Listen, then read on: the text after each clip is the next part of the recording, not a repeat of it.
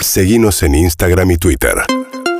arroba urbanaplayfm Bueno, y a las 7 y 29 estamos hablando con eh, David desde temprano. Ayer salió como una edición especial del boletín oficial, o sea, la segmentación salió a media mañana en el boletín oficial. Se llama segmentación, pero es más bien quita del subsidio para amplios. No sabemos para cuándo, ¿no? Porque dijeron el 10%. Es la quita del subsidio, quita total, aunque un poquito paulatina la implementación, pero es la quita total del subsidio para eh, ciertos sectores de medios y altos ingresos en lo que son las facturas de luz y de gas. Nicolás Gandini es periodista especializado en energía, una gran fuente para todos estos temas. ¿Cómo andas, Nicolás? Buen día. María, buenos días, ¿cómo va? Gracias Bien. a la mesa también por llamar. ¿Entendiste bien cómo va a ser esto? No, entiendo el objetivo, que es lo que decías vos, de lograr eh, divisar un 10, un 12% de la población o de, o de los usuarios de gas y electricidad y cobrarle una tarifa plena, es decir, una tarifa sin subsidios. Pe- Pensemos que eh, hoy pagamos, cuando pagamos la factura de electricidad, estamos pagando el 30% el costo real, el 70%, el restante lo pone el Estado. Entonces lo que dice el gobierno es, bueno, tenemos que ser capaces de divisar a un 10, 12% de personas de altos ingresos, medio altos y altos te diría, y cobrarle una tarifa eh, plena a esos sectores. Hasta ahí el objetivo es, nítido, digamos, se entiende. Se entiende Lo y se comparte, digamos, ¿no? A mí me parece del todo razonable, por lo menos yo. Eh, este, Totalmente, sí, No es lo sí. más simpático decir que bueno que nos vayan a subir la, la factura, pero yo creo que el costo de no hacerlo es tanto más grande que es del todo razonable. Claro, el costo para el sistema, para el Estado, son 15 mil millones de dólares por año, van a ser este año. Entonces uno dice, bueno, si hay personas que por ahí tienen un poder adquisitivo más acorde, podrían pagar un poco más.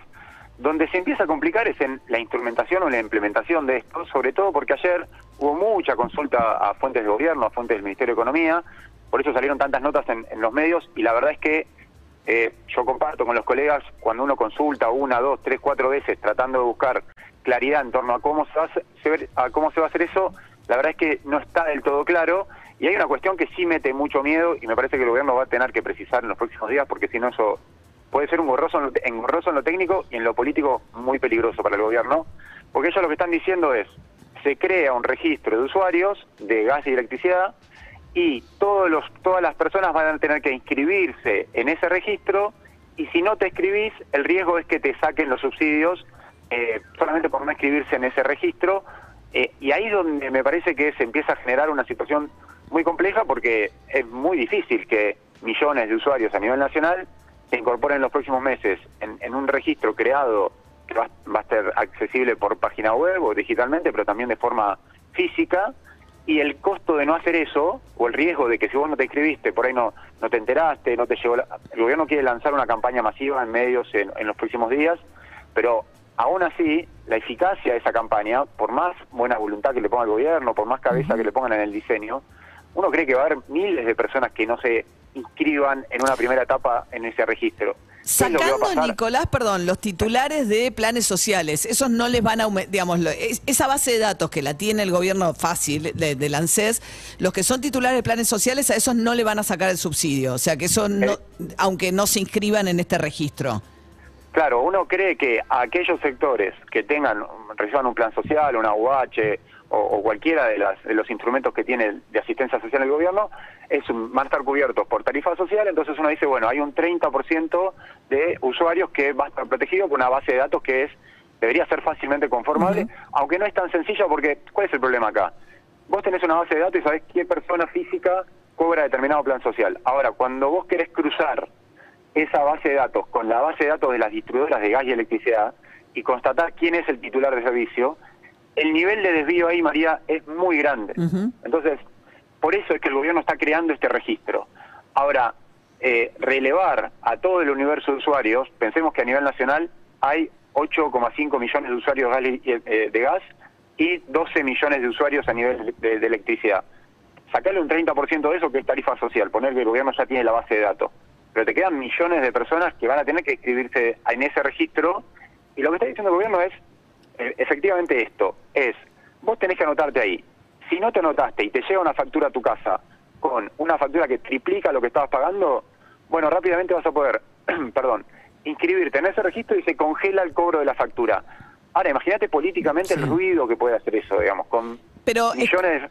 Estamos Sí. hablando con Nicolás Gandini, periodista especializado en temas de energía. Pero Nicolás, eh, no va a venir de golpe el aumento de por dos o por tres, porque lo que anunciaron es un aumento en tres cuotas, ¿no? O sea, los próximos tres bimestres, un tercio, un tercio, un tercio, hasta llegar a la quita total de subsidio.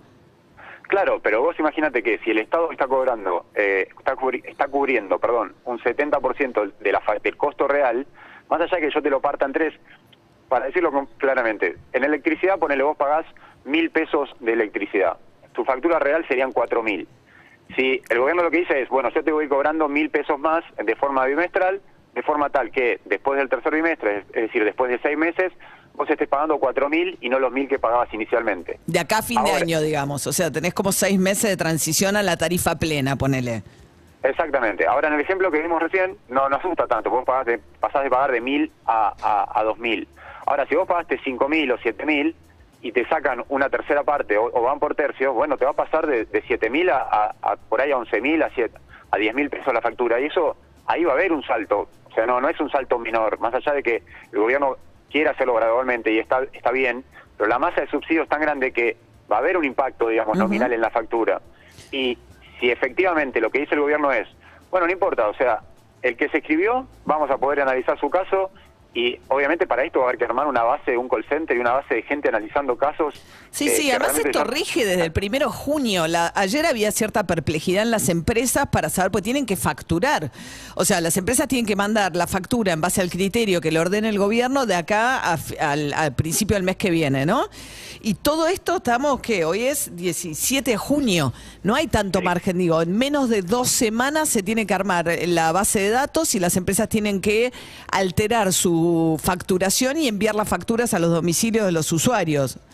So- sobre ese punto, dos temas. El, el primero es un tema legal. La verdad es que, más allá de que uno entiende que el gobierno dice, bueno, estamos retrasados con el tema de segmentación, hay que meterle pata, entonces fijemos ob- objetivos ambiciosos y por eso dicen, esto está vigente desde el primero de junio.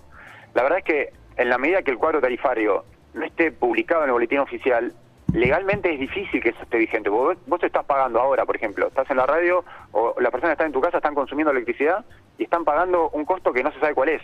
Eso legalmente uno puede ir tranquilamente a un juez y decirle, espera, yo, yo la verdad como usuario tengo el derecho a saber cuál es el costo de la energía que la distribuidora me está cobrando. Porque si no, realmente no sé, no puedo calcular, no puedo cuidar el dinero que tengo, no sé si... Entonces, la verdad es que es difícil hacer un aumento retractivo. Legalmente hay un montón de jurisprudencia que no se permite ese tipo de aumento hasta que no se publique el cuadro tarifario.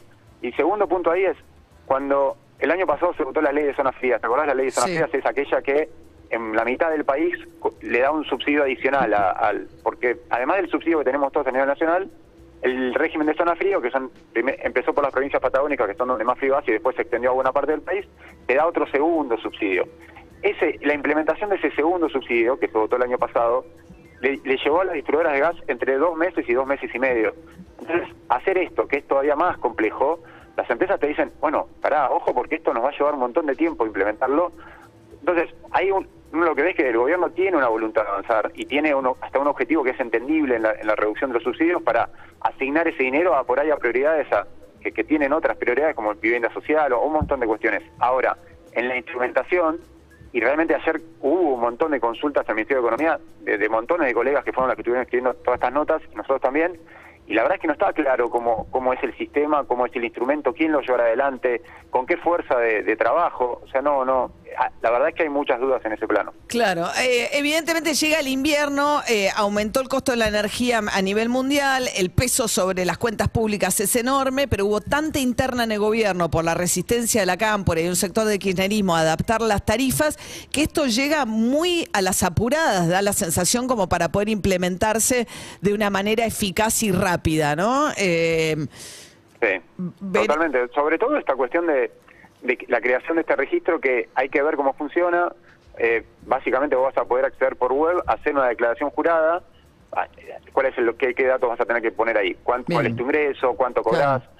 Este, Eh, este, eh, eh, Nicolás, ¿cómo te va? Soy David. Este registro, si no, me, si no me equivoco, lo va a tener la ANSES. Lo va a llevar adelante la ANSES y digo, es como que se empiezan a cruzar un montón de, de- de oficinas públicas. Y hay también algo de la- de la- de la- del, del secreto fiscal. La FIP Sí. no puede entregarlo. Digo, ¿cómo va a saber el Estado qué hogar? Porque el criterio es hogares con ingresos por arriba de los 330 mil pesos, quita de subsidios. ¿Cuál es, ¿Cómo sabe el Estado qué hogares tienen dos ingresos que sumen 330?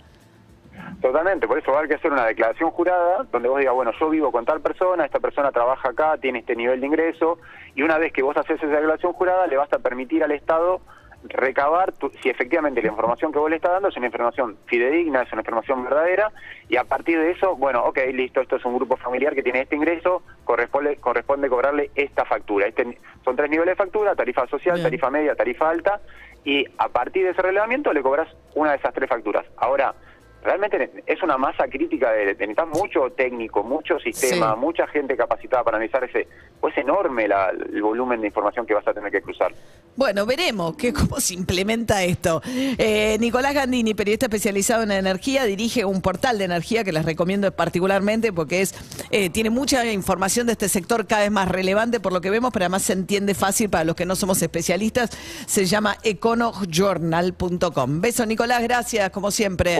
Un, un abrazo, María. Hasta luego. UrbanaPlay, fm.com